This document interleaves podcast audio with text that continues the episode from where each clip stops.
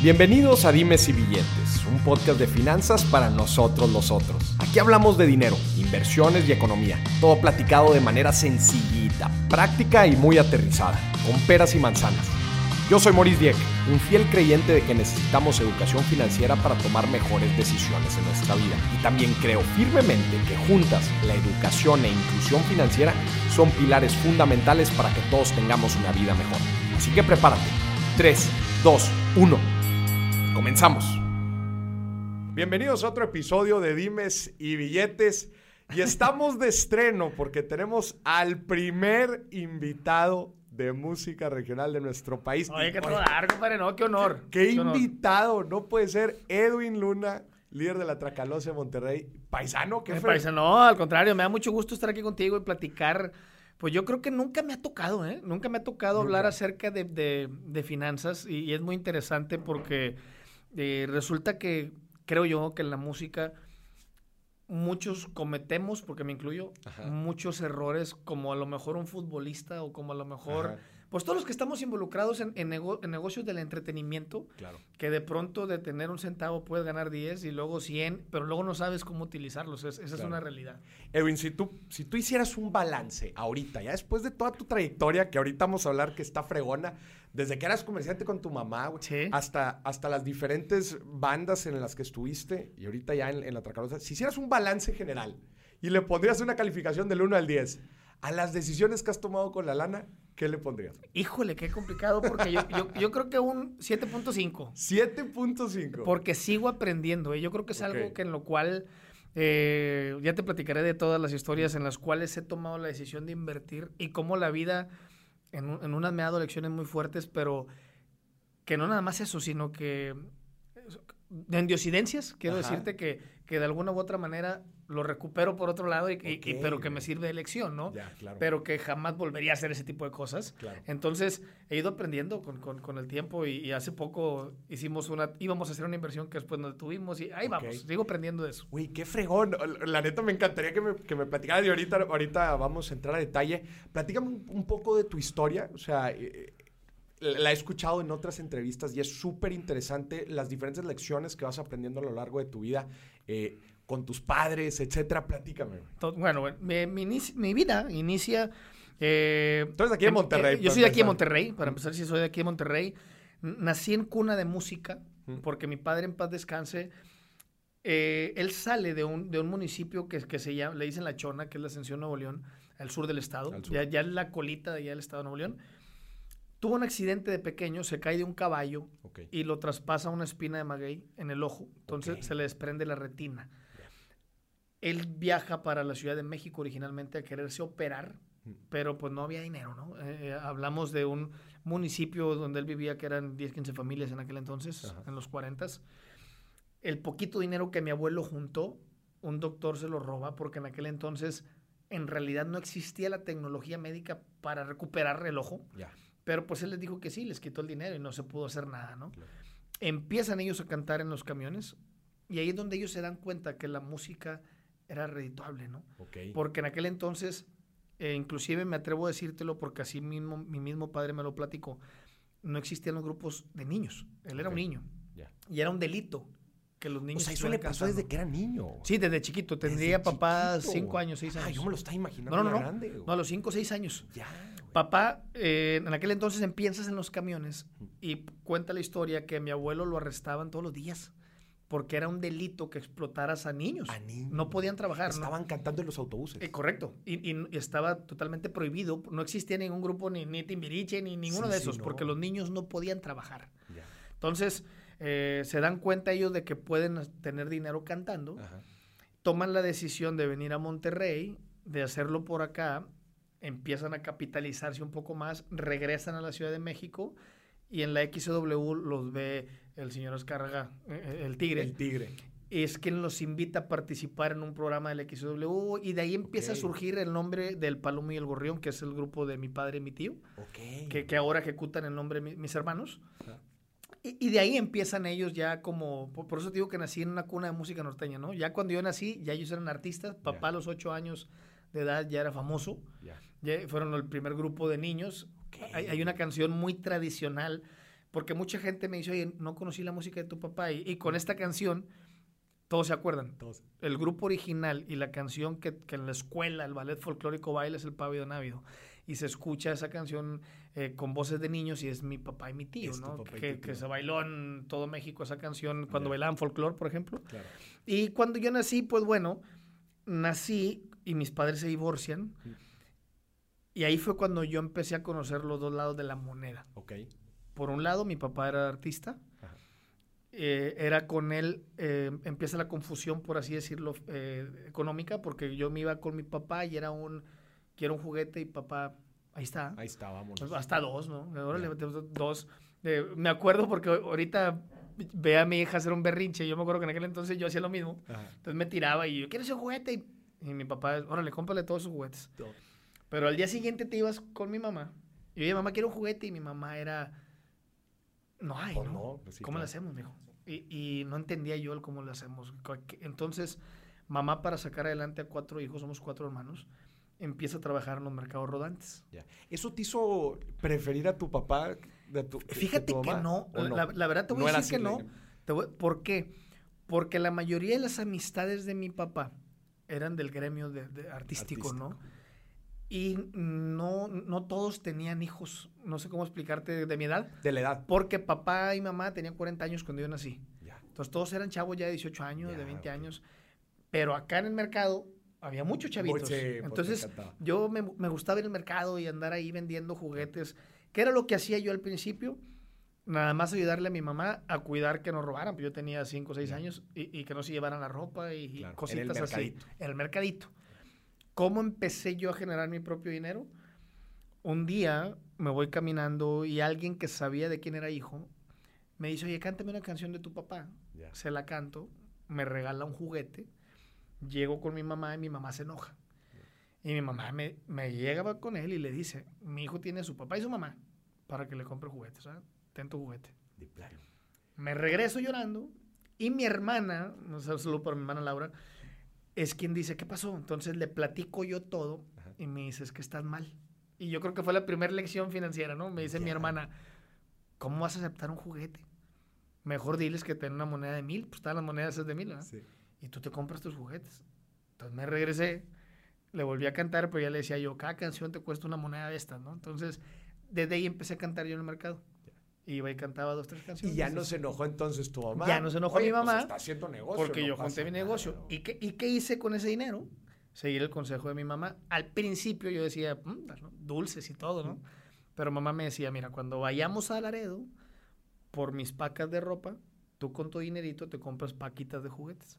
Entonces me traía pacas de juguetes y empecé a darle vuelta al dinero con una tarima que ponía yo chiquita y ponía los juguetes y a vendérselo a los Y niños. los ¿no? vendías en los Ajá. mercaditos. Y fue era como yo ayudaba a mamá. Fueron tus primeras lecciones financieras. Correcto. Y las recuerdas muy bien. Qué fregón, Sí. qué fregón. No, sí, sí, la recuerdo muy bien porque sabía, empecé a darle valor a las cosas.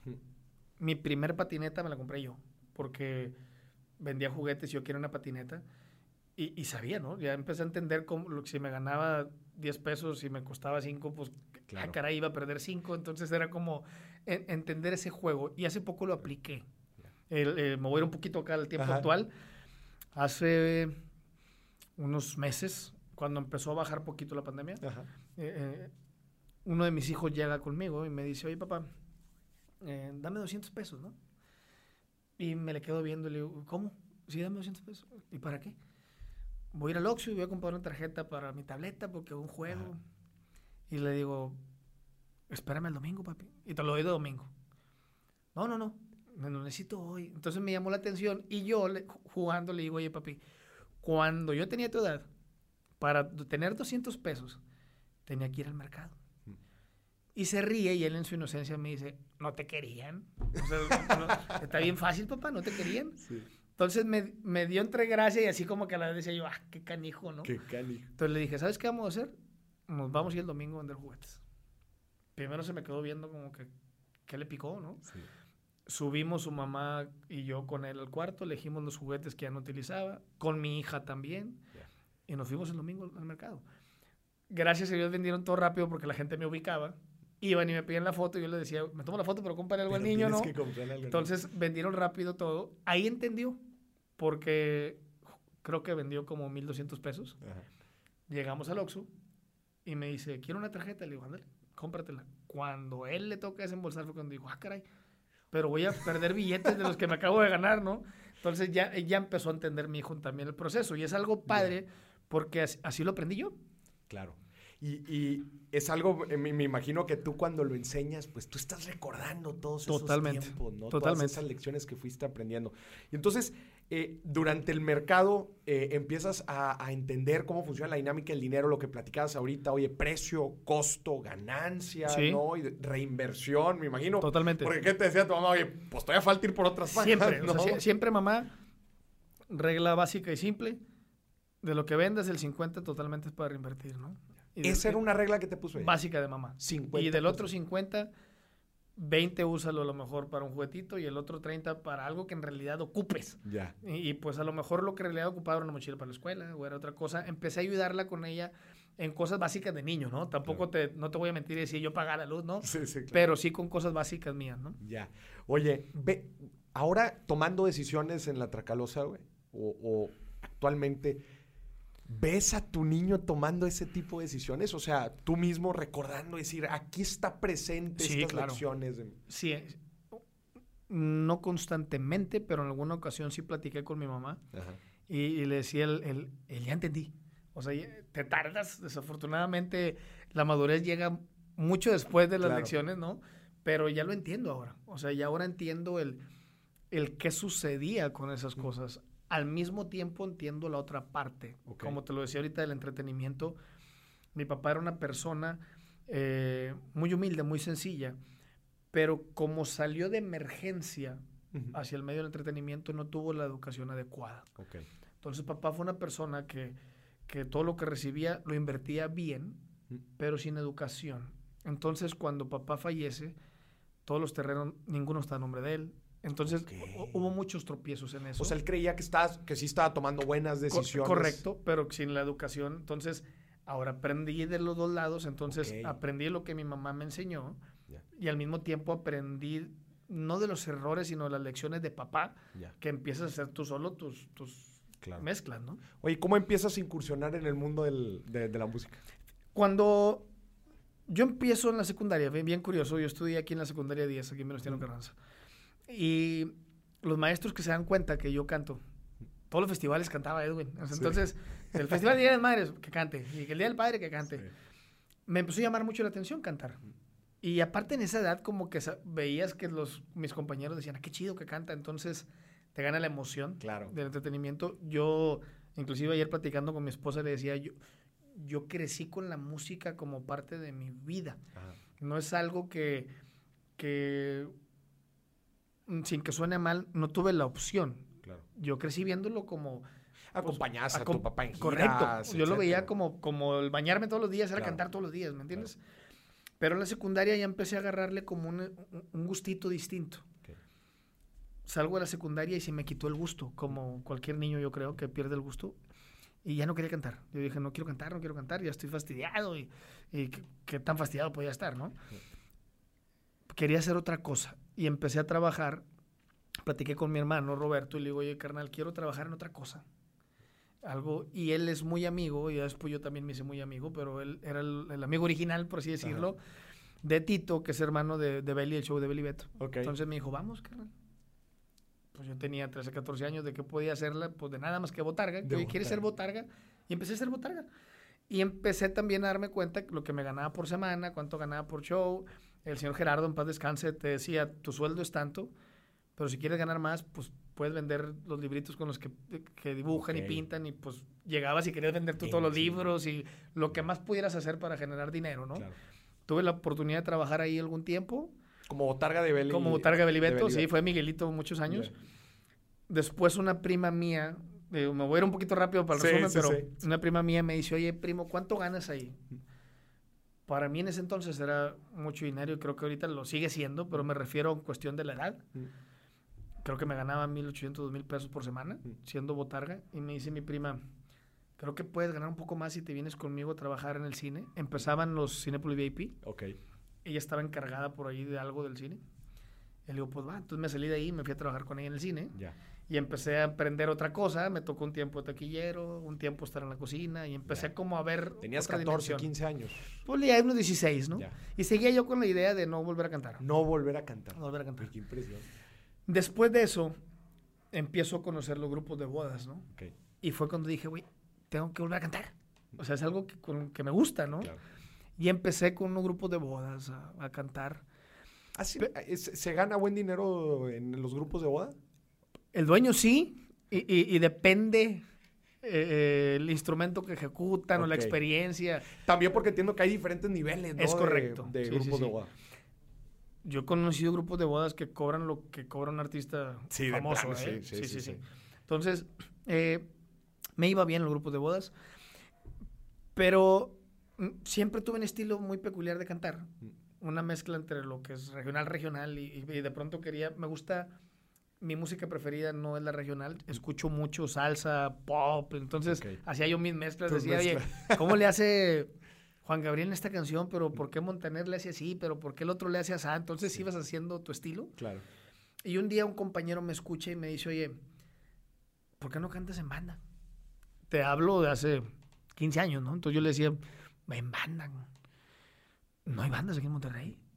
Y me decía, no, por eso están llegando la música de banda, empezaba a entrar la música de banda del recodo, de, todos ellos. que vienen originalmente de Sinaloa. De Sinaloa. Entonces dije, pues está interesante, ¿no? Y, empecé a cantar con él. Creo que fue la primera banda completa. Ya había en Monterrey, pero con teclados. La primera banda completa fue de Cadereita. Se, llama, se llamaba Banda Don Arsenio, que era la banda municipal. Okay. Entonces me dice, vente a Cadereita a cantar acá.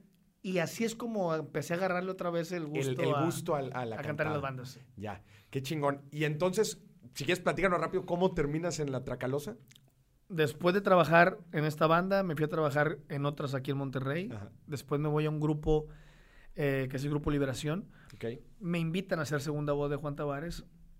Y ahí aprendí mucho del cómo ser líder de una agrupación. Porque el señor. Porque aparte hay un chorro de gente, ¿no? hay muchos. Son como 15 personas. bueno, en la banda nosotros como músicos somos 18. 18. Pero en Liberación, el dueño del Grupo Liberación, el señor Virgilio Canales, mm. yo lo observaba mucho y se lo he dicho siempre cada vez que lo veo que le aprendí mucho porque su forma de ser, su carácter, su el cómo manejaba la agrupación, yo siempre lo observaba y decía, qué chido ser él. Mm. Era algo que yo lo, yo lo admiraba mucho. Mm mi artista favorito y mi persona siempre líder es mi papá, ¿no? Pero el señor Virgilio hacía las cosas de una manera distinta. Quiero entender que era precisamente por la educación que te digo, ¿no? Entonces yo decía, qué padre. Salgo de ahí y un compañero me invita a la Tracalosa. En aquel entonces la banda Tracalosa no tenía nombre, ocupaban un cantante. Me voy para allá y ahí fue la primera decisión, pudiera ser fuerte que yo tomé que fue el proponerle a ellos decir, yo no quiero andar en bares. O sea, ya lo hice años. Yo quiero ser el cantante de la banda si ustedes me dan la oportunidad de buscar una compañía isquera y una representación. Puse de fecha límite un año y yo les dije, si en un año la consigo, paso a ser yo el dueño de la banda o el líder, como ustedes le quieran decir, el director. Si no lo consigo, ustedes toman la decisión de conseguir otro cantante o si seguimos trabajando así gracias a Dios antes del año se consiguió, que es la compañía con la que actualmente seguimos trabajando, que es Remex Music. Paso a ser yo el director de la banda. Y ahí entra, que sucede que ponemos el nombre de Tracalosa, y empecé a tomar decisiones más importantes financieramente. Te hayas convertido ya en el líder. Me había convertido en el líder. Edwin, platícanos eh, como tu visión de los economics detrás de un grupo, detrás de una banda, güey. O sea, creo que la gente no termina por entender, oye, de dónde ganan dinero, cómo funciona, cómo funciona la relación con, con, eh, ¿no? con los representantes, oye, los conciertos, qué onda con Spotify, o sea, ¿cuál es tu visión en general de la economía detrás de un negocio de banda? Es muy distinto ahora, de cinco años para acá ha cambiado totalmente esta situación. Anteriormente, eh, cuando la mayoría de los artistas empezamos así, en bares, en, bares. otras cosas, ahí se maneja de una manera distinta. Cuando la Tracalosa empezó en los bares, no tendíamos un sueldo grande. Todos los bares te decían, yo te doy dos mil pesos por hora. Tu fee, exacto. Yo te doy mil quinientos. El lugar que menos le cobrábamos era un restaurante muy conocido que es El Torito. El Torito. Ellos nos decían, te doy mil pesos por la noche. O sea, de, de 6 de la tarde a 10 de la noche. y tú vende tu canción. Y nuestra chamba era ir a cada mesa a decir, Claro. págame 100 pesos por una canción, ¿no? El kiri, el, el- la, la huipa que le dicen muchos. Eh, y de ahí juntábamos. Llegaban noches que juntábamos 20 mil pesos. Pero quítale la gasolina a las camionetas. Claro. eh, que si los trajes o camisas. Que entonces, al final de cuentas, cada quien se ganaba 800, 900 pesos, ¿no? Entonces, por eso teníamos que trabajar de martes a domingo, de 6 de la tarde a 4 o 5 de la mañana, a fuercita, para que por semana nos lleváramos 2, 3 mil pesos cada quien, ¿no? Claro. ¿Qué gastos hay detrás? Muchísimos. Uniformes, gastos de camionetas, porque al principio cuando no tienes una camioneta, te apoyas entre todos los compañeros y tú en tu carro llévate cuatro y tú en Sí, llévate se cuatro. empiezan a poner de acuerdo. Pero tienes que darle gasolina a uno, gasolina al otro, y, y es Claro. un show. O sea, sí, Claro. sí hay un gasto fuerte del desde siempre, desde el desde el comienzo, pero la música también es un negocio redituable si sabes mantenerlo. Ok. ¿A qué me refiero con eso? Eh, hay compañeros, y yo en algún momento también lo hice, que, que te ganas 10 pesos al principio, inviertes 5 y los otros 5 los usas para sueldos y demás, y luego ganas 20, inviertes 10 y los otros otros 10 para los demás. Cuando dices inviertes, ¿a qué te refieres? comprar una camioneta Ok, Inviertes en la misma banda. en la misma banda, Ya ¿no? no, en, en sueldos, Ya no en etcétera, sueldos, sino ¿no? invertirle en la misma banda. Pero cometemos muchos el error de que cuando esos 10 pesos se convierten en 100, invertir 10 y gastar 90. Ya. Y es cuando empiezan a suceder las cosas mal. Ok. Cuando de pronto dices, ah, caray, ¿qué pasó? ¿Por qué no tengo chamba? Pues no tiene chamba porque descuidaste todo lo que venías haciendo desde el principio, Claro. que la gente pues ya no te ve en las redes porque pues no le estás invirtiendo como antes, claro. o ya no haces videos de buena calidad porque pues te, te valió gorro. Te- Entonces, es donde empiezan a suceder este tipo de tropiezos, ¿no? Ya. A lo que me refería que comúnmente cuando estamos en el entretenimiento, el entretenimiento es un medio delicado que en muchas ocasiones queremos aparentar de más Mm. Y gastamos mucho en la apariencia, pero descuidas todo el, el backup, ¿no? Entonces eh, eh, empiezas a cometer muchos errores, ¿no? ¿Cuáles, ¿Cuáles son para ti las inversiones importantes que has hecho eh, en el equipo? Eh, hablando específicamente del negocio artístico, ¿qué crees que te han impulsado a llegar donde estás? Al principio, por ejemplo, un decir, desde lo más básico, ¿eh? Al principio usábamos ropa, cualquier camisita y eso. Nunca se me va a olvidar que en, que en un concierto que tuvimos traía yo una playera blanca y un saquito así de una tela muy X. Ajá. Y un reportero que después se convirtió en muy buen amigo, que ahorita ya es conductor y demás, Ajá. me dice, oye, ¿te hacer un comentario? ¿Por qué no usan ropa buena? Y eso me marcó para siempre. ¿eh? Desde ahí tomé la decisión de decir, es cierto. La gente, antes de escucharme cantar, me ve que me subo al escenario. Claro. Entonces tienes que llegar bien presentable. Y empezamos a usar ropa de calidad, pero distinta a los demás. Yo, yo veía a los demás y decía, a ver, todos usan un saco parecido, nada más de otro color. Y empezamos a usar cosas como buenos trajes, pero yo mandaba a hacer uno sin una manga y luego mandaba a hacer un pantalón de un lado un color y del otro el Claro. otro. Que fuera algo vistoso, pero que se viera bonito también. Bonito. Fue de las primeras cosas. Y en los videos, empezamos a subir la calidad de los videos. Eh, empezamos a utilizar eh, de pronto también no llegar en una camioneta, porque la gente, me daba cuenta yo que, que por eso caemos en el vicio de la apariencia, porque llegábamos a un concierto, una camioneta, y nos veían bajar 18 una camioneta, una van de 12 pasajeros, Ajá. y el mismo público decía, qué raro, ¿no? O sea, son famosos y vienen todos en una camioneta. es que es- Ajá. está cañón, güey. Sí, sí, se, sí. se fijan en, en todo. todo. güey, Entonces en es cuando todo. dices, ah, caray, sí nos ponen atención. Entonces tomé la decisión de comprar un autobús. Ya. Un autobús que todavía lo tengo, es el primer autobús que yo compré y siempre he dicho que nunca lo voy a vender porque es el primero que tuve. Claro. Lo que hago es remodelarlo siempre por dentro, le cambio cosas y todo. Ahorita lo usan los técnicos, el staff. Comprar un autobús que no tenía ni una sola cama, eran ni asientos, lo compramos vacío. Nos acostábamos adentro en el piso. Por fuera se veía bien bonito, Sí. pero por dentro era como un cuarto grande y todos con colchas en el piso. Y, y empezamos a hacer ese tipo de inversiones. Y después ver ciertos instrumentos que se veían maltratados y yo tomar la decisión de decirle a los compañeros, oye, pues si no te alcanza por un instrumento, yo lo pago un ahorita y tú me lo pagas después. Y empezar a hacer que la banda se viera bien, ¿no? Claro. Güey, qué chingón. O sea, eh, eh, ahorita tú, tú mismo lo, lo, dijiste, cuando tomas como este rol de liderazgo, también tomaste el liderazgo financiero. O sea, te convertiste prácticamente en el director general. Y a ver, y estamos hablando que es una banda de 18 pelados, más tú, 19. Y al, y al, principio, siento yo que nos ganó el nombre. Okay. Yo siempre he dicho eso. Al principio era como, no sé, Oye, la Tracalosa. Vamos a los premios Banda Max. En aquel entonces estaban los premios Banda Max. Y yo veía que llegábamos y todos los demás grupos con instrumentos nuevos y todo. Yo decía, yo no tengo eso para comprar instrumentos nuevos. Entonces al principio nos fue ganando el nombre. Que, el, que la gente veía la Tracalosa así como, wow, la Tracalosa. Y nosotros por dentro era como, y no tengo unas botas nuevas ahorita, ¿no? Entonces tienes que ir acelerando el proceso y aprendiendo rápido tuve que pedir prestado en un lado, pedir prestado en el otro.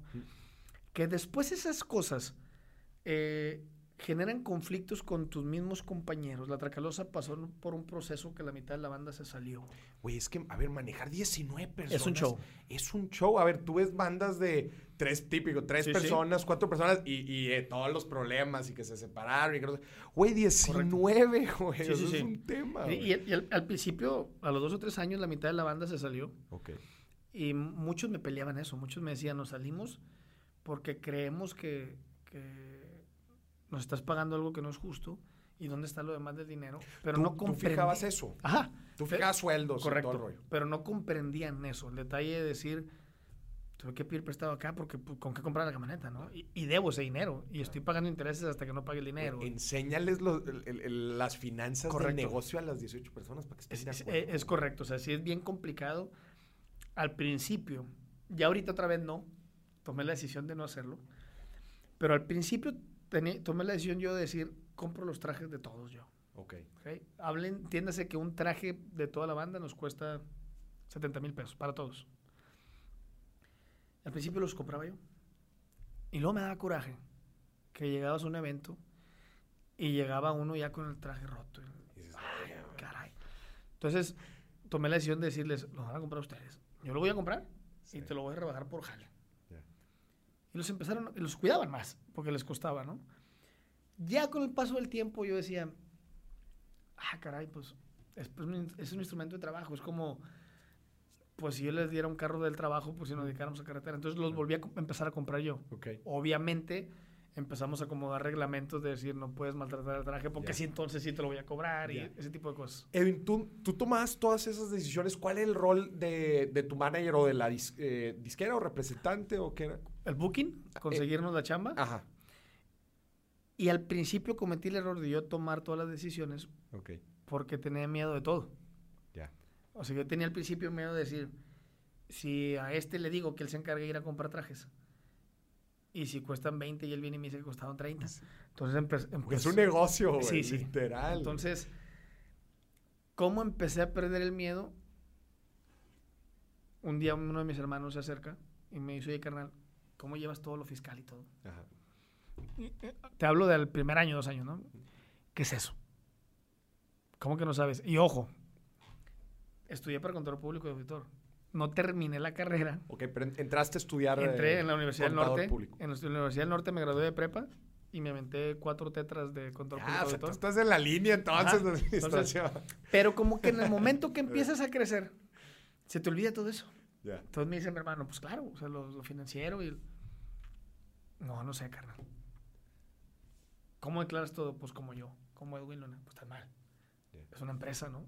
pues sí, es una empresa, pero y los seguros y todo, ¿no? Pues yo los pago, ¿no? Entonces mi hermano me dice, forma una empresa. Y se forma una empresa que se llama Ditraca. Formamos la empresa, que se convirtió después en editora y en otro tipo de negocios, todo enfocado en la música. O sea, diversificaste. Diversificamos. En, ah, qué chingón, ahorita me platicas eso. Y de ahí fue donde empezamos a, a entender el proceso ya más de decirle a mis hermanos, ya ahorita no trabajan conmigo porque también tienen su grupo ya, pero al principio fue, bueno, carnal, pues tú encárgate de todos los seguros sociales. Y mi hermana me ayudaba con administrar otras cosas y, y ya empecé a entender eh, el negocio más como negocio. Ya. Que después, y mis hermanos saben que lo quiero mucho y lo hemos platicado muchas veces, después tuve que tomar otra decisión de decirle a mis hermanos carnales, al menos nosotros no va negocio con familia, entonces tomé la decisión de pedirles que hicieran un lado y ya meter a otras personas externas. Ok, para administrar y para dirigir. para administrar y dirigir y para no tener roces familiares. Ya. Sí, que, es bien delicado, ¿no? Amo con todo el corazón a mis hermanos. Nos llevamos muy bien el día de hoy. Pero yo siento que si no hubiera tomado decisión en ese momento, hoy no nos hablaríamos. Claro. No, y, fíjate que esa es una, una, cosa que me preguntan mucho, como, oye, este, hacer negocio con familiares o inclusive con tu propia pareja. Yo digo, es que, a ver, no está escrito en piedra. A ver, hay, hay, hay, hay dinámicas que, funcionan, que funcionan muy bien, y personalidades también que funcionan muy bien, pero hay otras que simplemente no. Entonces también hay que, eh, eh, qué interesante, o sea, que sí, justamente ves y dices, ¿sabes qué? Esto de plano no es para nosotros y, ¿cómo dices? Quiero salvar la relación, oye, que, que no haya problemas, vamos a darle por aquí. Güey, qué interesante. Me queda la duda de cómo en todo este proceso, al final de cuentas, tú eres el director general de la Tracalosa, güey. ¿Cómo eh, le hace la gente, me imagino que tu equipo ve lo que ganan y después, pues, oye, no, el tema que decías, hoy pues, se salieron unos porque creían que no le estamos pagando lo suficiente. ¿Cómo generas todo ese proceso, digamos, de rendición de cuentas o de qué? ¿Les explicas? ¿Les enseñas los estados de resultados? No, ya, lo que hacemos nosotros es, por ejemplo, ya hay, ya hay un director musical, que es Ángel Reina, que tiene toda la vida conmigo. Hay un manager, que él se encarga de muchas otras cosas. Mm. Hay un road manager que se encarga de todo lo del camino. Entonces, ya hay un proceso por el cual yo como quiera sigo teniendo comunicación. Eso es algo bien importante, fíjate. Mm. Al principio, cuando empecé a llenarme de un equipo, cometí el error, porque sí es un error muy grande que no se lo recomiendo a nadie, al menos en este lado. Comprendí con el tiempo que en la música, cada uno de los músicos que están arriba conmigo en el escenario son artistas que no porque yo sea el cantante soy el único artista en realidad, todos son artistas. Pero en un momento en el que yo empecé a designar ciertas cosas a los, a los demás, cometí el error de, decirle de pronto a los músicos, oye, ¿tendrás la agenda, Edwin? Y yo decirle, sí, güey, pero, no te por qué era yo. Aquel es el encargado. Ok. Y luego venía otro y, oye, ¿me podrás ayudar a checar el seguro? No, no tengo tiempo, güey, está el otro.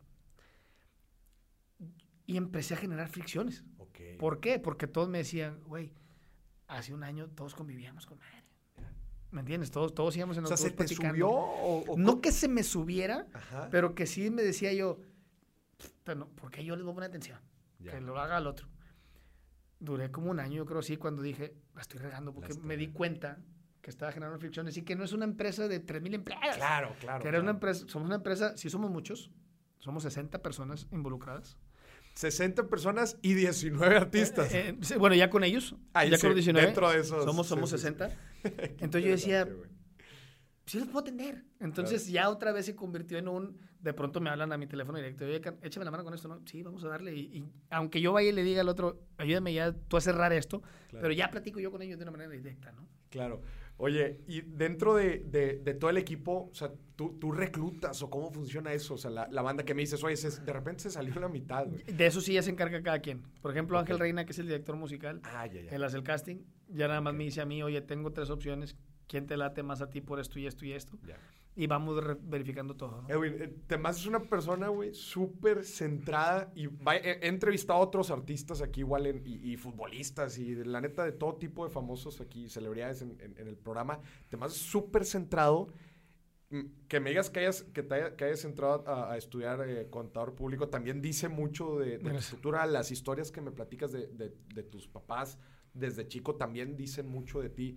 ¿Todo el tiempo fuiste tan centrado? No, no, no, eh, con el tiempo he ido madurando muchas cosas y, por ejemplo, hoy al día soy una persona totalmente distinta a la de hace tres meses. Acabamos de pasar por un proceso un poco fuerte nosotros mm. y, maduré de una manera que hice clic así como de un día a otro. Eh, y eso se lo debo a mi esposa. O sea, mi esposa me ha ayudado en muchas cosas también a cambiar. Pero ha sido lecciones de vida de poco a poco. Mm. No fui una persona que pasó por alcoholismo fuertísimo al principio de la banda y después lo dejé a buen tiempo, creo yo, porque si no, no hubiéramos llegado a donde estamos. Y así me ha tocado ir aprendiendo. Eh, mucha gente no lo sabe, pero he pasado por procesos de... Entre mi esposa y yo ya tuvimos salones de belleza, restaurantes, hemos tenido de todo. Ok. ¿Tú haciendo negocios con tu esposa? Sí. Y que de alguna u otra manera no era lo que le sabíamos, pero y que no nos fue como esperábamos, pero que de pronto se Ya te hace fácil decir, Ok. ¿quieres que sea un salón? Vamos a poner un salón. Y luego nos dimos cuenta que no era lo de nosotros. Y yo quise tener- poner un restaurante y luego me di cuenta que me equivoqué de plaza y de todo y de todo, pero por no asesorarme, Ok. por no ir con la persona indicada, ¿no? Ok. Tuve un restaurante tan bonito que yo creo que si hubiera ¿Aquí en estado- Monterrey? Eh, sí, que yo creo que si hubiera estado en un lugar mejor, Le hubiera ido mucho mejor porque de- inclusive nos dieron un premio como el mejor restaurante decorado en ese Ah, momento. Que ahí tenemos el premio mi esposa y yo, pero pues nos equivocamos de lugar. ¿Por qué nos equivocamos? Porque no me acerqué a la persona indicada, ¿no? Yo quería hacer yo todo solo y decía, esta plaza está bonita y aquí, y, y no. O sea, tú to- eh, en ese tipo de cosas, tú tomabas todas las decisiones Ajá. y decías, órale, vamos. Sí, por eso te digo que, que Ya, güey. eh, Es- es- eh, estuve muy, he estado muy fuera en muchas ocasiones Ya. que poco a poco me he ido centrando un poco más. Y que me imagino que no tienes tampoco todo el tiempo del mundo como Correcto. para en verdad, eh, oye, pues bueno, vamos a hacer pues un estudito de mercado, a ver aquí, qué rollo. Pues, Sí, sí, no. entonces eh, ya ahora creo que hemos tomado decisiones de una manera distinta, ya un poquito más centrados, ya un poquito más enfocados a lo que sí le sabemos Ya. y, y, en- y así estamos. ¿Y te ha funcionado hacer negocios con tu esposa? Sí, O sea, en general en la dinámica. sí, sí, sí nos ha funcionado. Llevamos muy bien partiendo desde que nuestro negocio principal pudiera ser eh, las redes sociales y a lo que nos dedicamos, ¿no? Que, que- que nos va muy bien mediante redes sociales y demás. Oye, no todos lo logran, o sea, no, no todos logran tener una dinámica buena. ¿Qué, qué crees que es lo que hace que, que la suya funcione? Eh, haciendo negocios con... o sea, con Pues yo, creo que la comunicación y la madurez que hemos ido teniendo, eh, si- sin, sin indagar tanto en el punto, porque es un tema que los dos ya tenemos como olvidado, aprendimos en las últimas dos, tres semanas Mm. el en realidad sí enfocarnos en, en- en nuestra familia Mm. para poder seguir avanzando en negocios. Cometimos un error hace un par de meses de poner primero el ingreso monetario que la familia Ok. y la andábamos regando. O sea, aprendimos así con un coscorrón bien dado Mm. Y ya lo platicamos y ahora empezamos a tomar ahora decisiones distintas, ¿no? Ok. Y, y- y- pero no nos habíamos equivocado hasta ese momento. Tenía que suceder para aprender cosas que acabamos de Para aprender. priorizar la familia, la Correcto. relación. Sí, sí. Oye, Edwin, se me hace súper interesante tanto en estos negocios que me acabas de platicar que pones con tu esposa como con los diferentes inversiones o negocios fuera de, bueno, fuera de, fuera de en sí de la banda. Sí. ¿no? Que ahorita platicabas que, que la banda después ya se convirtió en todo un negocio que tenía diferentes líneas este, de ingresos, haciendo cosas relacionadas a la música, pero diferentes a la banda. O sea, ¿cómo fuiste tomando estas decisiones de diversificarte? Aprendí de diferentes personas. El primero que me lo dijo fue mi hermano. Mi hermano me decía la frase tan conocida de pon los huevos en diferentes canastas. Después conocí una persona que también me decía eh, la regla que él usaba. Y me dijo, una regla básica mía es la siguiente. Un año reinvierto en mi negocio ese, Todo el año completo. en ese negocio. sin, sin ingresos, o sea, sin, sin, utilidad, sin sacar utilidad. Correcto. Todo el año va acá. Siguiente año, mi ganancia o mi sueldo lo reinvierto en otro negocio. Mm. Y el siguiente año lo reinvierto en lo que se me dé la gana. Gustos, Mm. etcétera, etcétera, etcétera. Yo, dice yo, a mí me funciona, ¿no? Empecé a mezclar ese tipo de ideas. Ok. No al 100%, pero creo que sí hago mucho eso. No por años, Mm. porque no tengo esa capacidad monetaria, Mm. pero sí a lo mejor por meses. Mm. Hay meses en los que digo, tenemos este capital, ¿en qué lo utilizamos? Mm. El siguiente mes digo, todo lo que se genera este mes va para la banda, hay que Ya. cambiar consolas, hay que cambiar microfonía, hay que cambiar trajes, hay que cambiar lo otro. Ya. Y el siguiente mes, sí nos hemos dado el lujo, mi esposa y yo, a lo mejor de irnos de viaje con los niños, de ir a esto, de ir al otro. Ya, fregón. Eh, creo que eso es esencial, güey, ¿no? El, como el tener de perdido esta visión de, de, oye, pues claro, de repente sí está bien que nos vamos a dar un lujito, pero también de repente ident- saber identificar cuándo vale la pena invertir en Y, la ba- banda. y batallé hasta yo creo que con mi esposa bien al 100% lo entendí. Mm. Porque siempre fui muy ermitaño. Mm. O sea, yo podía durar con 10 pesos guardados 10 años y yo decía, no, es que un día se van a ocupar. Mm. Con mi esposa fui entendiendo el proceso de decir, pues tan sencillo que si te mueres hoy los 10 pesos, ¿qué les va a pasar? ¿no? Claro. Entonces empezamos en, en realidad a, a utilizarlo, no a lo tonto, pero empezar a utilizarlo. ¿no? Ya. ¿Cuál ha sido la, la inversión que más te ha, te ha dejado a ti? No, no tiene que ser que te ha dado más dinero, sino que más, no sé, aprendizaje, que quizás hayas disfrutado más. ¿En Que qué? haya disfrutado pero que no me fue bien en el restaurante. De plan. Cuando lo hicimos, yo veía cómo iba avanzando el proceso del proyecto y veía lo bonito que estaba quedando. Los platillos, tanto a mí como a mi esposa, nos encantaban. Cuando yo empecé a ver que tenía números rojos y rojos y rojos y rojos, tuve que tomar la decisión de decir, se va. Y nos había costado una buena lana, unos buenos ahorros, pero pues no había otra opción. Entonces, eh, ahí tomé la decisión de, convertirme como, no en un asesor al 100%, porque no lo soy, pero sí en involucrarme un poco más a las bienes raíces. Okay. ¿Por qué?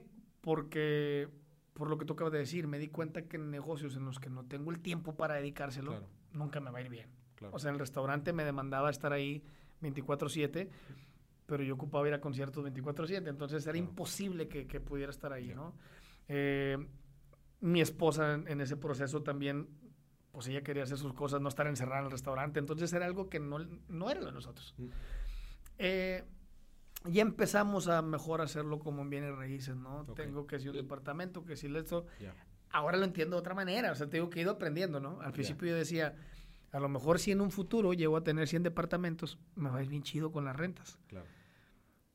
Después me di cuenta con un, ah, caray, te ha parado el dinero. O sea, he ido aprendiendo poco a poco y porque conozco personas así como tú, que después me dicen, tienes un departamento y, y que en realidad me explican el, mira, te costó tanto por esto y ya, véndelo.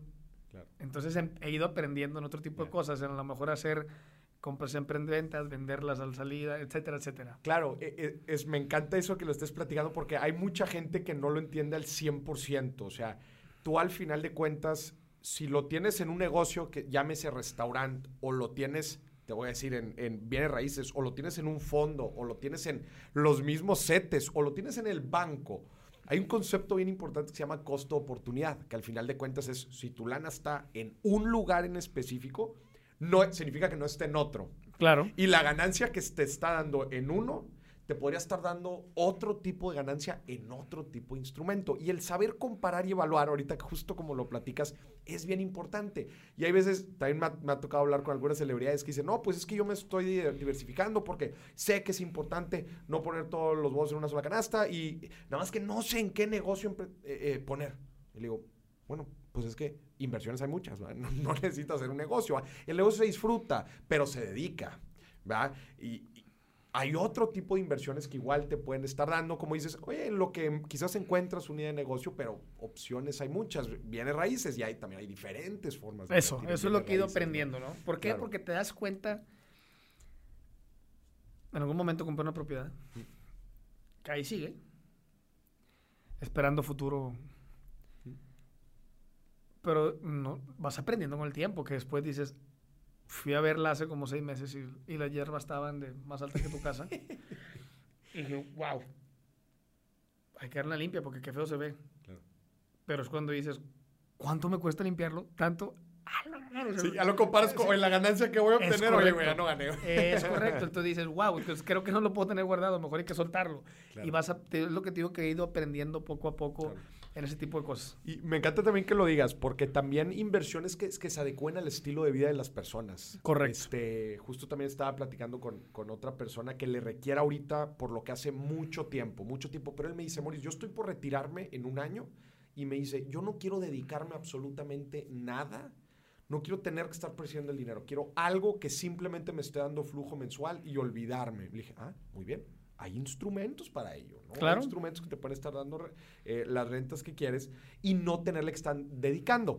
Pero el no entender muy bien eso puede ser que cometamos de repente errores de no, pues es que metí en, un, en algo que no era ni siquiera, o, iba a ser a más largo plazo, mediano plazo, este, y no es el objetivo que tengo. Entonces, eso, eso que estás mencionando es bien sí, es, es, un show. O sea, y, y uno que viene de un ambiente que el entretenimiento, yo me imagino que tú lo debes de saber de pronto, no siempre, ¿eh? mm. pero de pronto puede tener una utilidad muy alta. Mm.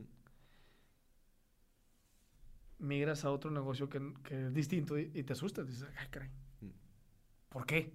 o sea, ¿por qué bajó la utilidad? O, o, por qué me tengo que tardar tanto tiempo si, si, yo voy y canto hoy y mañana? ¿Sí me entiendes? Sí, claro. E, entonces te cuesta y es cuando cometes el error de escuchar por aquí, escuchar por acá, que te dicen, mira, igual que la música es si compras micros y vendes micros y, vas y te das cuenta que no es así, ¿me entiendes? Sí. Entonces, por eso te digo que he ido aprendiendo trancazos. Hace poquito, también empecé a utilizar como inversión mi imagen. Ok. Hace poquito eh, me invitaron a hacer un negocio que, con el cual no contaba con el capital, aparte venimos de una pandemia, etcétera, etcétera. Sí, ahorita hablamos de eso también. Entonces me dicen, oye, pero tú puedes sumar con poca inversión y nos ayudas con tu imagen y demás. Y estoy involucrado como, eh, a eso me refería como asesor. Nosotros apoyamos con la parte que le sabemos de las redes sociales y demás. En la sierra hay un lugar que se llama Hotel y Cabañas. Eh, contamos con 10 cabañas y un hotel. Y empecé a utilizar un poco, sí, como inversión mi imagen. Es decir, yo puedo ayudar con manejar las redes, con darle publicidad, con darle promoción. Ahí va poco a poquito, tampoco es algo que te diga, pues salí yo y se llenó todo el año, ¿no? ¿verdad? Claro. Pero pues tratamos de no soltarlo y de la mano una cosa con la otra, ¿no? Güey, eso acabas de dar en el blanco en algo importantísimo. Lo voy a decir, no sé cuándo vaya a salir este episodio, creo que en unas semanas va a salir mi segundo libro. Ok. Mi segundo libro, ahorita te voy a regalar el primero. El segundo libro habla sobre los activos invisibles que yo le digo a la gente, todos nosotros tenemos activos visibles e invisibles. Los visibles son los que acabamos de platicar, propiedades, negocios, instrumentos, etc. Pero tenemos los invisibles, que digamos que son las cosas intangibles, que podemos hacer que otro tipo de inversiones obtengan un rendimiento importantísimo. Lo que tú acabas de decir de tu imagen, güey, es oro, güey. Oro, porque tú tienes un intangible que eres tú mismo, ¿no? Que es el empuje que tienes en redes, es tu credibilidad, es tu experiencia, güey. Es el don que tienes para, para cantar, es tu misma red de contactos. Entonces, cuando tú mezclas, güey, esos activos invisibles y los mezclas con activos visibles, ¿no? Ahí es donde dices, ahí es donde vale la pena invertir. ¿En qué negocio vas a querer invertir? ¿En uno en donde tu red de contactos no tiene un impacto o en uno en donde claramente tú puedes conectar a todos los, todos los, a todos los ambientes? Y, y hacerlo inteligentemente en el sentido en otro sentido, ¿eh? Nos acabamos de dar cuenta también, insisto que sigo aprendiendo. En algún momento mi esposa y yo tomamos la decisión de tener una casa en Mazatlán. Y dijimos, usemos la imagen y rentémoslas como en Airbnb. Era muy bien remunerado. Acabamos de ir y la casa te echa garras. Se la, hicieron garras, güey. Entonces tomamos la decisión de decir, ya no hay que rentarla. Pero originalmente era el enfoque. Entonces también ahora entra el, ya la queremos para vivir nosotros, pero pues también entra un gasto. Ya no es un ingreso. Ya no te está generando ingreso. Ya es al revés. Entonces empiezas a tomar decisiones distintas. ¿Qué hacemos? ¿Vendemos la de acá? ¿Vendemos esta? O, nos quedamos con las dos sabiendo que genera gasto? ¿De dónde hay que sacarlo para poder sostener las dos? ¿Me entiendes? Claro. Platícame, Edwin, de, de un, un, error financiero, el primero que se tenga a la mente. Un error financiero, solo o en pareja. El que quieras, el primero que se te vino a la mente. Pues yo creo que un error financiero que cometimos los dos en pareja fue, fue tener un salón de belleza. Mm. Porque no le sabíamos ninguno de los dos. Mm. Y generamos, volvemos a lo mismo como el restaurante. Generamos un salón de belleza hermoso, mm. pero que estaba tan hermoso que no era útil para los estilistas. Curiosamente, cada, cada vez que iba un estilista decía, no puedo trabajar aquí. Y nosotros le decíamos, ¿cómo? Está con madre. Pues sí, pero no tienen lo necesario para que sea negocio, no para que esté bonito, ¿no? Entonces, pues también tuvimos que aprender y decir, ciérralo. Y, eh, pero seguimos aprendiendo, desafortunada o afortunadamente, porque nunca nos queremos quedar con las ganas. yo así soy. Yo prefiero decir, ay, pues es que traigo ganas de... Exacto, traigo ganas hoy de vender alfombras y compremos 100 alfombras a ver cómo nos va y si no funcionó, pues ni modo. Y, nos apoyamos en ese sentido, mi esposa y yo. Ella se dedica ahorita a productos de nutrición y belleza. Con algunos le va muy bien, con algunos no ha funcionado, pero seguimos dándole vuelta, ¿no? Claro. Y, justo eh, identifico también que utilizan sus intangibles o Correcto. Sus, activos invisibles. Que, que ella es una mujer que tiene un intangible increíble. O sea, le va muy bien con cada cosa que ella se promueve y demás, ¿no? Qué fregón. Oye, Edwin, platícame de, cómo, cómo te gustaría o cómo le haces actualmente para educar a tus hijos financieramente. Al principio nos hablabas eh, un poquito de, con, este, con esta historia eh, de las tarjetas, pero como cuáles, cuáles serían las bases o los lineamientos que les dirías, a ver, va por aquí. Es bien difícil. O sea, ahora, ahora, ahora sí entiendo mis papás. es bien difícil porque por un lado te gana el corazón y dices, no quiero que pasen lo que yo. O sea, yo a veces quería comerme una paleta y no podía. Claro. Y si yo, yo ahora les puedo dar a mis hijos, si quieren comer una, les, les quiero dar dos. Pero después al mismo tiempo dices, ¿y si hago falta yo y, y no tienen para una? Sí. Entonces, em, todos los días, es una lucha de todos los días con nosotros mismos, o sea, no entre mi esposa y yo, sino entre nosotros mismos de decir qué les decimos que sí, qué les decimos que no. Claro.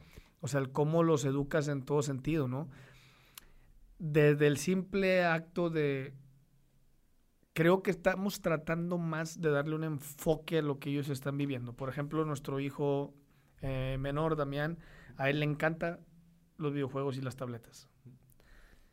Ya tratamos de alejarlo, pero no se puede. Entonces le decía a mi esposa, bueno, busquémosle un curso de crear videojuegos en las tabletas o algo Claro. que, que él mismo ahorita desarrolle. Y creo que vamos a tomar la decisión más hacia ese lado, Claro. de apoyarlos en lo que definitivamente les gusta.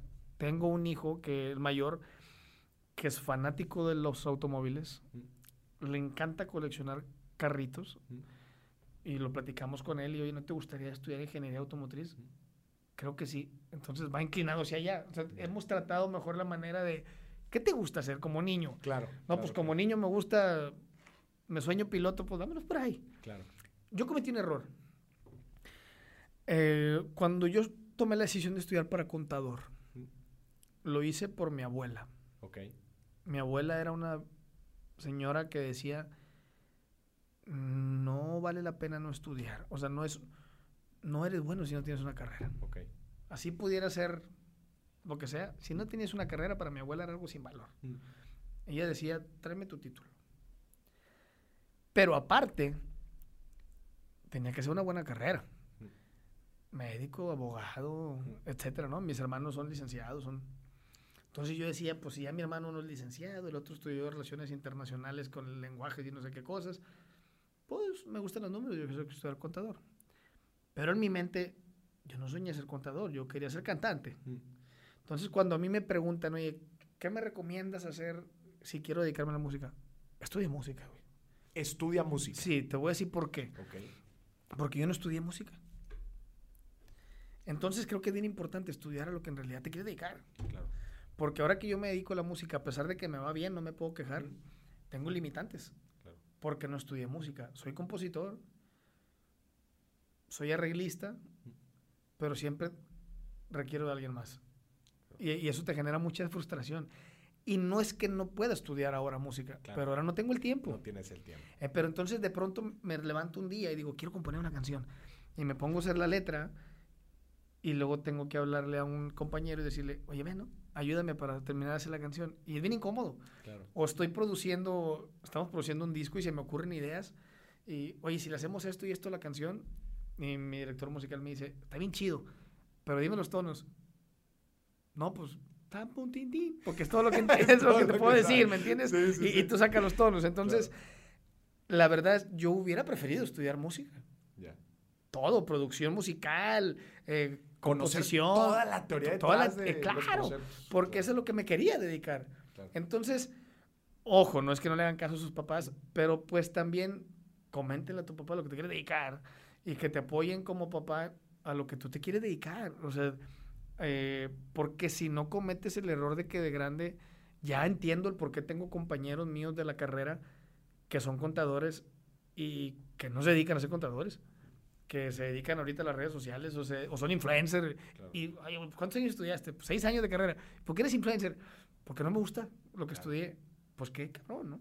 Sí, y, y digo, creo que también ahí entra que, que, que es una de las críticas que yo también hago al, al modelo educativo, que es, o sea, la neta, a los 18 años, que es cuando entras a la, a la carrera, sí hay gente que nace, ¿no? Y ya trae el estetoscopio Sí, sí, y dices, este güey va, va a ser doctor. No, o, o que viene, como acabas de decir, que viene de que el abuelo es doctor, el papá, el sí, pues ya, ya traen una línea, ¿no? Pero, pero muchos otros de nosotros no, ¿no? Entonces, este, oye, que a los 18, al- que a los 18 te digan, va, güey, ¿cuál va a ser la línea? Pues no sabes, ¿no? No, no. Dices, no, hombre, pues quién sabe. Con el camino y con la trayectoria ahí es cuando vas aprendiendo. Y como familia, tampoco tenemos la cultura de decir, oye, tengo 18 años viendo a mi hijo que le gusta jugar básquetbol, güey. ¿Por, qué no lo apoyo, güey? A que, a que se prepare machina a ser un jugador bueno, ¿me entiendes? ¿Y no tenemos veces, esa cultura. ¿Y cuántas veces le decimos, eh, no, eso no, eso no deja, güey, Sí. mejor dedícate a esto otro. Es correcto. es sí, sí, sí, sí, es algo complicado. Eh, nosotros, no sé, mi esposa no me dejará mentir, pero hace, fueron como hace dos, tres meses. Que yo, con eso de que los teléfonos ya te escuchan. Entonces, Sí, yo le hice el comentario a ella de que, oye, si le damos un curso al niño, y al día siguiente me aparecieron como 10. Ya. Y le contratamos uno para que él fuera viendo.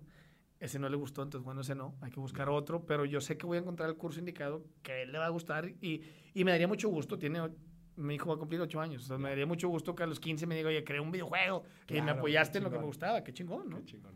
¿Te gustaría que alguno de tus hijos fuera, fuera cantante? Me gustaría, pero tampoco se los impondría. Ok. A todos les gusta cantar, todos toman clases de canto.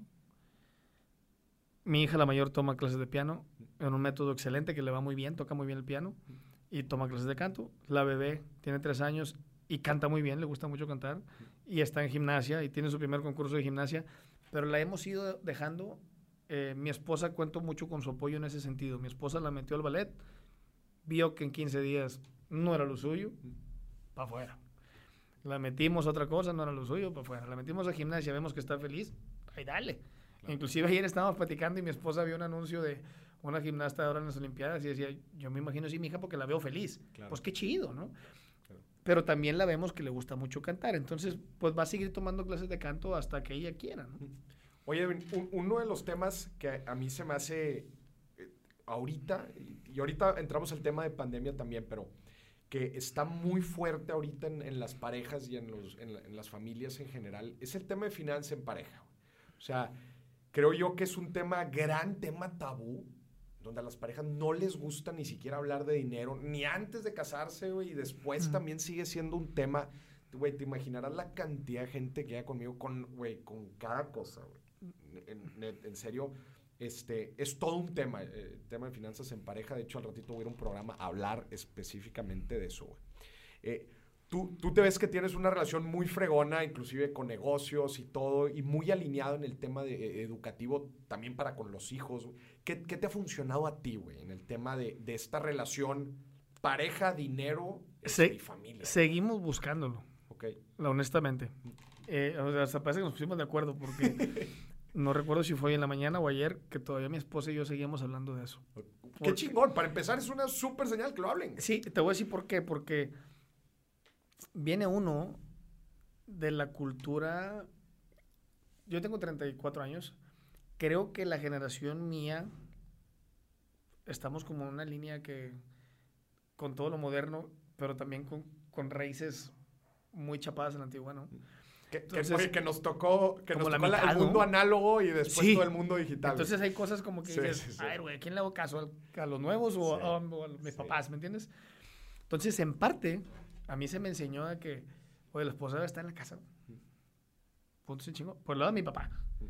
Por el lado de mi mamá, mi mamá decía, ¿por qué? Yo puedo ir al mercado. Claro. Entonces, uno en casa, por un lado dices, pues quédate en la casa. Pero por otro lado, mi esposa también me dice, oye, yo quiero tener lo mío, independientemente tú. Claro. Entonces, se siente muy chido. Hoy precisamente fuimos a desayunar y mi esposa me dice, yo te invito. Y como hombre dices, que, que, que toda madre, ¿no?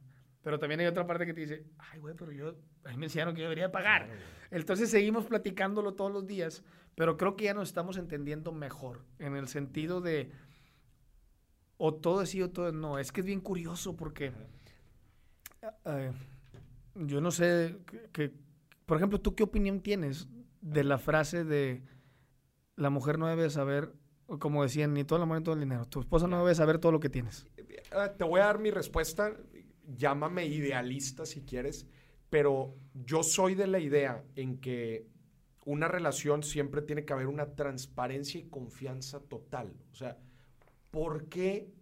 O sea, en una relación ideal, güey, ¿por qué no debería de mi pareja saber todos los ahorros que tengo? O todas las inversiones que tengo, o cuánto gano, o si me voy a endeudar, o las deudas que tengo, como, ¿por qué no sabría? Correcto. Ok. ¿No? Te lo pregunto por lo siguiente. Porque hoy en la mañana hablábamos de eso. Ajá. Hoy en la mañana, platicando con mi esposa, me dice mi esposa, oye, si hacemos esto juntos, o si cambiamos esto por acá, o porque yo no sé esto de ti, o porque tú no sabes esto de mí. Y es precisamente por eso, porque venimos con raíces claro. que al final de cuentas no llevaban a nada bueno. ¿eh? Y lo sabemos, porque si yo te hago un análisis, yo te puedo decir, a ver, mi papá a lo mejor tenía una mesa que su viuda, porque se volvió a casar, no sabía que la tenía y cuando se dio cuenta, casi se agarran a frejarse, Entonces no te dejan nada bueno. Claro. Pero es una idea que viene de mucho antes, ¿no? Entonces, hemos ido sanando nosotros ese tipo de cosas y romper, rompiendo ese tipo de cosas. Y lo queremos seguir haciendo precisamente para que mis hijos también lo entiendan, ¿no? Que no hay nada más sano que, que es sí, bueno. Claro. No hay más, o sea, no hay, no hay un más o menos, no, no debería de haber. Entonces, estamos empezando a enfocarnos los dos a, que todo sea así. Claro. Eh, y, ya. Y, y, eso es bien importante también que la gente que nos escucha lo entienda, porque tú ahorita también dices el clavo traemos creencias, ideas que fuimos desarrollando desde que, desde que somos chicos. Una, la gente dice, no, pero a mí no me enseñaron a ser eh, tan administrado, a mí no me enseñaron a ser tan que me valga. A mí no me lo enseñaron. No, es que no necesariamente te lo enseñan. Claro. Desde que somos chicos somos burbujas, tú eh, somos esponjas, perdón, tú ahorita lo platicabas. Todo lo que has vivido tú te lo fuiste quedando, tanto que ahorita lo platicas, ¿no? Como si lo estuvieras viviendo. Entonces, la forma en que tomamos decisiones ahorita, no nada más con la lana, eh, prácticamente con todo, de riesgo, eh, de, atrevernos a hacer cosas, etcétera, todo responde a ideas, creencias, cosas, experiencias que fuimos viviendo y que las tenemos bien arraigadas con nosotros y nos han forjado de alguna forma. Claro. Es ya nuestro trabajo después entender, oye, fíjate que soy así por esto que me ha tocado vivir y tomo este tipo de decisiones. Y es difícil, ¿eh? Ni mi esposa ni yo, hasta ahora que tenemos 34 años, tomamos la decisión de tomar terapia ¿eh? y tomamos terapia los dos. Y te ayuda a romper todo ese tipo de nudos. Claro. Pero no lo entiendes. ¿Por qué? Porque también de chico te enseñan a decir, güey, eso es para los locos. Claro, claro, claro. Si tú estás loco, ve, si no, no. Claro. hasta ahora entiendes el, no estoy loco, pero sí lo ocupo, ¿sí me entiendes? Entonces, eh, hemos ido madurando entre los dos. Yo lo he comentado en muchas ocasiones, cuando me preguntan, oye, ¿por qué? Si tuve, yo veo una entrevista de Edwin ahorita y veo una entrevista de hace cinco años, ¿por qué cambiaste tu opinión en esto y en esto y en esto y en esto? Creo yo y me siento seguro de decirte lo que es porque no me había tocado vivir con mi propia familia y entender lo que era ser líder de casa eh, y bien un padre de familia y todo, porque tengo hijos mayores que tuve con relaciones anteriores pero por cosas del destino no vivimos juntos. Entonces, no lo había mamado y vivido como ahora con, mi esposa y mi familia, ¿no? Entonces empiezas a tomar decisiones distintas. Y, y, es interesante seguir aprendiendo todos los días. Y te quiero felicitar por eso, güey, porque una de las habilidades que yo creo que son más importantes en la vida, siempre te vas a topar con cosas, siempre te vas a tropezar con cosas, siempre la vas a regar, la vas a cajetear en N cantidad de cosas. Lo importante es qué tan rápido te levantas y aprendes de eso mismo, güey. Tú toda, toda esta plática lo has dicho una y otra y otra vez. Yo rápido aprendo, oye, me equivoqué, ni modo, güey. De esto se trata, déjame paro, deja aprendo, pero rápido. Y eso es bien importante, que al final de cuentas, en una serie repetitiva de estos de estas, este, cambios y mejoras, pequeñas mejoras constantes, er, eres la persona que eres hoy, güey. Y te vas a seguir equivocando, como todos nos vamos a seguir equivocando. Claro. Pero lo rápido es rápidamente reconocerlo. Y fíjate, mm, mm, no sé si fue lo correcto. A lo mejor si tú fueras mi asesor financiero me hubieras dicho tal loco. Pero lo hice por la siguiente razón. Me tardé 10 años con la agrupación para darme un gusto, gusto mío. Tomo la decisión de ir a dar la mitad del costo de un automóvil en diciembre del 2019. En marzo llega la pandemia. Claro. Cambió mi mundo totalmente. Me hablan al siguiente noviembre, porque se tardaban un año en entregármelo, y me dicen, aquí está. Hay dos opciones. Vienes por él, nos pagas el resto. De lo que nos diste, pierdes como un 60-70% y te regresamos la diferencia. 60, 70%. o véndelo. Consíguenos tú el cliente. Fue un día de estrés. Mm. Porque aparte es, tienes una semana para venir por él, ¿no? O sea, no, te lo podemos guardar dos, tres meses. lo platicaba con mi esposa. Y mi esposa fue quien me ayudó a tomar la decisión de ve por él, güey. Pero yo le decía, vengo un año sin trabajar. Me quedó un poco de ahorro, pero... Y me convenció de una manera entre mi esposa decir, ve por él y darte el gusto y darte el... Y ya. Y tomé la decisión de hacerlo y en lugar de ponerme a llorar, de decir cómo lo voy a pagar, mejor de ponerme a, a ver cómo sacar ese dinero y pagarlo. Y creo que fue cuando nos activamos entre mi esposa, tu servidor y Rulo, que anda conmigo, porque Rulo empezó toda la pandemia, vivió con nosotros, a poner las pilas y decir, tenemos que sacar porque tengo una deuda y aparte porque hay que ayudar con esto y aparte porque hay que... Y nos ayudó a crecer y aprender mucho de redes sociales que no sabíamos. Y, pero a ver, entonces lo que, el restante, la, la otra mitad, la sacaste a crédito. exactamente. La sacaste a crédito. te, voy a decir mi, mi, mi percepción. Creo que hay, hay dos tipos de decisiones en la vida respecto al dinero. Uno, la decisión financieramente correcta, que esa es la de ceros y unos, güey, la de puntos y la de porcentajes. Y está la decisión real, güey. La humana. La real, justo. La decisión financiera es la que te dice, oye, tomaste una buena decisión con el dinero, sí o no, muy ruda, muy estricta, güey. La del Excel, es la de la, la, de la calculadora, güey. ¿Fue una buena decisión o no? Pues tendríamos que ver los números y sacar nuestras conclusiones, güey. Pero la decisión real, güey, somos humanos, güey. Somos emocionales. No somos calculadoras, no somos Exceles, güey. Si esa decisión a ti, como dices ahorita, te ayudó, güey, a activarte, a darte un lujito que no te habías dado en un buen tiempo, güey, a también automotivarte, que eso te iba a empujar, tomaste una buena decisión, güey. Correcto. En la vida es imposible tomar decisiones solamente con el Excel, güey, con, con, con la Sí, no da, no da. No da, güey. ¿Por qué? Porque no somos máquinas, güey. Si fuéramos una pinche máquina, está bien, güey. Toma todas las decisiones financieras. Entonces, qué bueno que me la pusiste así porque eh, es, algo que nos toca todos los días. Todos los días nos enfrentamos. Este, eh, ¿qué me dará más ganancia? ¿Cuál fue la decisión? ¿Era este trabajo o era mejor este otro? Tomé en verdad una decisión. Y a veces como que eh, nos persigue, güey, ese fantasma de la decisión financiera. Decir, tomamos la decisión correcta pues ya no se trata de tomar necesariamente la decisión financiera correcta, se trata de hacer lo correcto para ti, para Correcto. Obviamente sin caer. sí, sí, ya sí. Si Me, ya, si me dices, no, Mauricio, es que me endeudé a no sé cuántos años. Sí, sí, vendí la casa para comprar. Sí, sí, no, no, no. No, Y, fíjate que gracias a Dios, eh, yo de manera personal, gracias a Dios, creo que nunca me ha faltado nada porque nunca he visto el dinero como mi principal objetivo. Claro. Nunca. O sea, nunca, nunca he sido alguien que dice, güey, no salgo hoy de la casa si no me pagan tanto, ¿me entiendes? Sino al contrario, lo veo como parte del proceso de mi chamba y de todo, y cuando menos espero, me, fue bien en algo.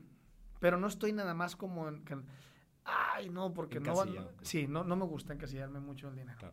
Oye, se me hizo súper interesante lo de la pandemia. Platícame, cómo, o sea, ¿cómo te ha tocado vivir la pandemia? Sé que para los artistas ha sido complicado. Muy fuerte porque veníamos de un flujo...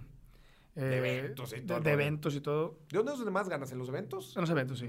Sí, sí. Eh, las plataformas y todo eso que me preguntabas, obviamente dejan dinero. Eh al principio como que se escondía mucho eso, ¿no? Y, no queríamos que la gente supiera que ganaba de YouTube y que ganaba de... Ah, de, las de las redes y De todo, sí, porque la gente decía, pues, chido, ¿no? Pero la realidad es que ya se sabe que de todas partes puedes monetizar y todas partes ganas dinero. Si es un ingreso bueno, pero nunca va a ser como un concierto, ¿no? Claro. Eh, eh, nunca, nunca. Entonces veníamos nosotros con tres meses ya agendados cuando llegó la pandemia. Hijo y cancelamos alrededor de unas 40 fechas desde que arrancó la pandemia. Duramos ocho meses sin trabajar, tuvimos una chamba, duramos cuatro meses sin trabajar, tuvimos otra chamba y así hemos venido. El único mes que trabajamos todo el mes fue este julio pasado porque estaba otra vez todo bien y luego otra vez todo en rojo y seguimos al día de hoy sin trabajar. Ya. digo, ya pinta, güey, ya mejor ni lo digo porque yo en septiembre, agosto del del año pasado, dije, ah, pues oye, pues ya se está calmando todo este rollo y creo que hasta volvieron muchas de las cosas. Y no se vino la. Sí, sí, se vino otra vez el pico. Sí, nos pegó increíble. La empresa sostuvo sueldos nueve, de nueve a diez Es que meses. traes, un, traes una carga también Sí. eh, laboral ahí. La empresa sostuvo sueldos alrededor de 9 a 10 meses. Después ya no se pudo. Después ya tuvimos que optar por otro tipo de opciones, por que si préstamos a este, que si el otro con esto.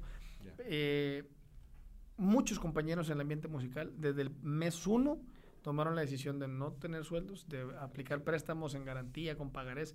Yo no quise, de manera personal, yo no quise porque yo decía que durante muchos años, gracias a Dios, nos fue muy bien y mi raza estuvo. Entonces yo decía, bueno, de perdido hasta donde yo pueda. Tampoco puedo dejar a mi familia sin comida, Claro. porque ayudar a todos, pero los meses que se pudo, se dio. Nos va a costar recuperarnos un buen tiempo, también es una realidad. Ya. Oye, ya para ir cerrando el episodio, ¿qué viene, qué viene hacia adelante, güey? ¿Qué proyectos traes así en puerta que te emocionan? Pues bueno, ahorita con lo que estamos enfocados es con que vamos a empezar a grabar otra vez música, habíamos dejado, nos habíamos detenido. Eh, acabamos de lanzar un sencillo que se llama A Poco. Eh, le está yendo muy bien, gracias a Dios. Tenemos un tema que increíblemente le ha ido de maravilla y cada día nos sorprende más. Para el Día del Padre el año pasado, yo grabé un tema que se llama Préstame a mi Padre, un tema muy bonito, muy fuerte. Para este año, el Día del Padre, este lo habían escuchado millones de personas. Al día de hoy me mandaron un mensaje que lo siguen pidiendo en otros lugares que no llegaba esta canción. Entonces, pues bueno, eh, no conocemos o no vamos a descubrir el hilo negro, pero seguimos haciendo nuestra música y demás. Y ahora pues enfocado en otro tipo de cosas como en las cabañas en la sierra, como en, en- en todo, que lo, que lo que no me gusta es estar sin hacer nada, me Claro, desespero. claro, Quiero estar claro. activo por todos lados y vamos a grabar un disco en vivo yo creo que el próximo mes Qué y a seguirle con todo. Y espero que ya los conciertos empiecen. Qué fregón. Y pues me imagino también que te ha dado como una nueva perspectiva o te ha dado tiempo para hacer otras cosas, güey. Ahora que- Totalmente. no todo este tiempo, también inclusive que le puedas dedicar a la familia. Qué fregón. Oye, Edwin, para, para cerrar, me gustaría que nos platicaras tu gasto culposo, güey. Mi gasto culposo. Ay, caray. Fíjate que hubo un tiempo que me obsesioné en tener zapatos de marca. Ajá. Que llegó un día que hice cuentas y dije, no puede ser posible. y dejé de tener ese gasto. De plano. De plano dejé de tener ese gasto. Sumaste, güey. ¿Cuánto tengo aquí en zapatos, güey? Sí, o sea, casi, casi cuando me subieron el nivel de la tarjeta de crédito, dije, ¿por qué me lo subieron? Y cuando me di cuenta que era por zapatos, dije, no puede ser. Y en ropa. zapatos, Porque antes gastaba también mucho en ropa y después dije, bueno, ¿qué, qué caso tiene? No he llegado a- al nivel de mi compadre Roberto Martínez, que todos los días trae una playera Sí, similar, sí, sí. pero no gasto ya. Pero ya no como antes. ya no como antes. Ya no, no, no, ya no le encuentro el caso. Y, y mi esposa es igual que yo. Mi esposa también ya se adaptó, que podemos traer una camisa de 50 pesos y nos sentimos igual que si trajéramos una de marca carísima. Que, que muchas veces es el mismo ambiente, ¿no? Lo que te empuja y lo que... Sí, lo que te decía yo, que el ambiente de pronto te, te gana eh, el, el aparentar cosas que, que- que no eres tú. Y te metes en el ciclo, ¿no? Y ahora tienes que ir... Y cuando no hay, ¿cómo le haces? Es correcto. Qué chingón. Sí. Evin, te quiero felicitar, güey. La neta, te eres un tipazo, güey. Al contrario, muchas gracias. güey. Gracias. Eh, eres una persona súper centrada y tienes una cualidad bien, bien importante. Me atrevo yo a decir que es la más importante en el mundo moderno, que tan cambiante, güey. Que es el de aprender a aprender, güey. O sea, que es el adaptarte rápido, eh, analizar, me equivoqué, ok, voy a tomar esto, pero me voy a parar y voy a seguir adelante. ¿Y cómo, cómo seguimos? No? Creo que hay gente que se tarda años en reconocer que está cometiendo errores y, güey, tú, pues, güey, eres un tipazo. No, muchas gracias. Eres un éxito como artista, güey, y, y- y todo este lado también del líder de una banda, de cómo administras, que requiere toda una administración, y no nada más de lana, güey, sino de intereses y de egos y de Sí. gente, etcétera. Pues tú todo, tú todo eso te lo has aventado, güey. Muchas felicidades, güey. No, al contrario, muchas gracias. aquí en- en Al contrario, ojalá y no sea la última y, y- y me voy a aventar el libro y luego ya me aviento el segundo. Sí, güey, con muchísimo gusto, güey. Gracias por estar aquí en Dime. Y a ti que nos estás escuchando, esto fue otro próximamente. Muchas gracias.